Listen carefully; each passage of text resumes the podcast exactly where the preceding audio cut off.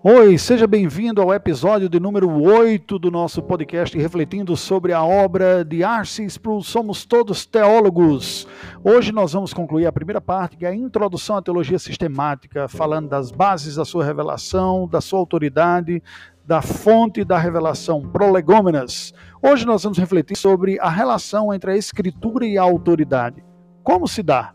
Quem é autoridade para a vida do cristão e como entender o papel da Escritura como fonte de autoridade para o cristianismo. Acompanhe.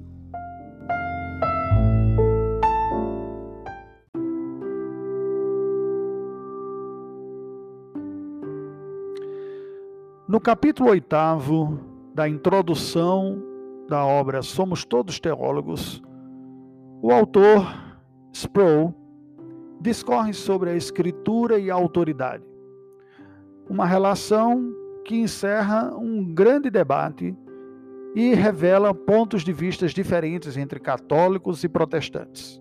O debate histórico basicamente gira em torno da questão da autoridade. O Concílio de Trento, capitaneando a contrarreforma da Igreja Católica Romana, questiona a autoridade suprema da Escritura Sagrada e eleva com igual peso a autoridade da tradição, para a Igreja Romana.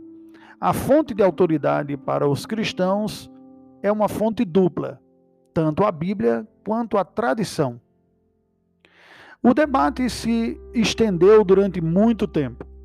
E a expressão que foi colocada em latim nos documentos parsim parsim acabou sendo substituída pela expressão e, demonstrando, portanto, que há uma relação na tradição romana muito próxima entre a escritura e a tradição. A escritura e a tradição são duas realidades que explicam ou falam conteúdos de fé. Mas para a igreja romana, essas duas fontes caminham próximas. Na prática, ocorre que a tradição acaba por suplantar a Bíblia pelo silêncio. Naquilo que a Bíblia não fala, a tradição romana vê a autoridade suficiente da igreja de estabelecer dogmas e credos mesmo sem ter conteúdo bíblico específico, como, por exemplo, questões como a Imaculada Conceição de Maria e outras tantas. Para a igreja romana, a Bíblia é filha da igreja. Foi a igreja que fez a Bíblia, sobre o tema que nós conversamos anteriormente do cânon.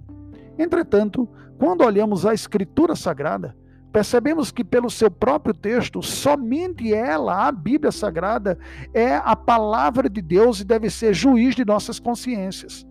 Toda interpretação e toda autoridade humana está sujeita ao conteúdo bíblico. A própria igreja romana traz sobre si e arroga sobre si um peso de autoridade que supostamente viria de uma sucessão apostólica de Pedro até os dias de hoje. Esta controvérsia não se dá exclusivamente com os protestantes.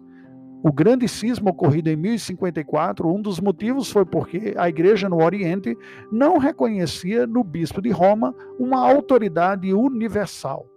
E aí ficou a controvérsia petrina, até que ponto Pedro é ele mesmo a autoridade, segundo as palavras de Cristo, que sobre esta pedra constituiria a igreja do Senhor. Bem, nós vemos que na própria definição da formação do cânon há uma afirmação importante para nós entendermos que a igreja fez lá no quarto século. A igreja falou: Nós recebemos este cânon. O que demonstra que a igreja não foi a formadora do cânon, mas aquela que reconheceu os livros como inspirados. São estes que nós recebemos, mostrando que, portanto, sua autoridade é derivada da própria autoridade da palavra de Deus.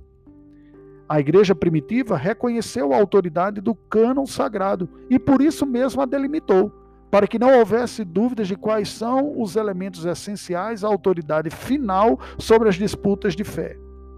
A autoridade da Escritura é suprema. E as demais autoridades, inclusive eclesiásticas, são, portanto, subordinadas pela autoridade somente da palavra de Deus. Aquilo que exegeticamente, ou seja, que biblicamente se pode sustentar, é que deve ser objeto de crença e de prática. Isso me faz lembrar da afirmação clássica do reformador João Calvino, que diz: Quando a Escritura fala, eu falo. Onde a Escritura cala, eu calo. O conteúdo da Escritura Sagrada é o conteúdo do próprio elemento de fé. A teologia que nós vemos na verdade da palavra de Deus ensina que estas verdades da palavra é que são a base do conteúdo de fé da igreja. A Bíblia não nos comunica ideias abstratas que precisam de interpretações de autoridades que as convalidam ou as ensinem, não, nem mesmo ideias gerais pela realidade dos prolegômenos, ou seja, da base da autoridade, da revelação dada por Deus para nós, nós percebemos que o escopo bíblico como um todo nos mostra as verdades reveladas de Deus. A crise é quanto ao conteúdo da Bíblia e o seu significado. Questões ligadas à datação, à cultura, à linguagem da escritura relacionada aos prolegômenos nos ajudam a entender os contextos, mas é o próprio conteúdo da Bíblia que é o nosso objeto de fé. Portanto, uma boa teologia, uma teologia segura, cristã, firme e digna de confiança, deve nos levar ao entendimento do conteúdo bíblico mesmo e por si mesmo. E não pode colocar como elemento fundante ou essencial de fé ensinos estranhos e ideias estranhas à Escritura que não sejam claramente definidas ou claramente de, deduzidas a partir do texto bíblico. A necessidade, portanto, principal da igreja são é a necessidade de regras específicas e precisas auxiliando que nos auxiliem numa boa interpretação das escrituras sagradas, aquilo que nós chamamos da hermenêutica bíblica.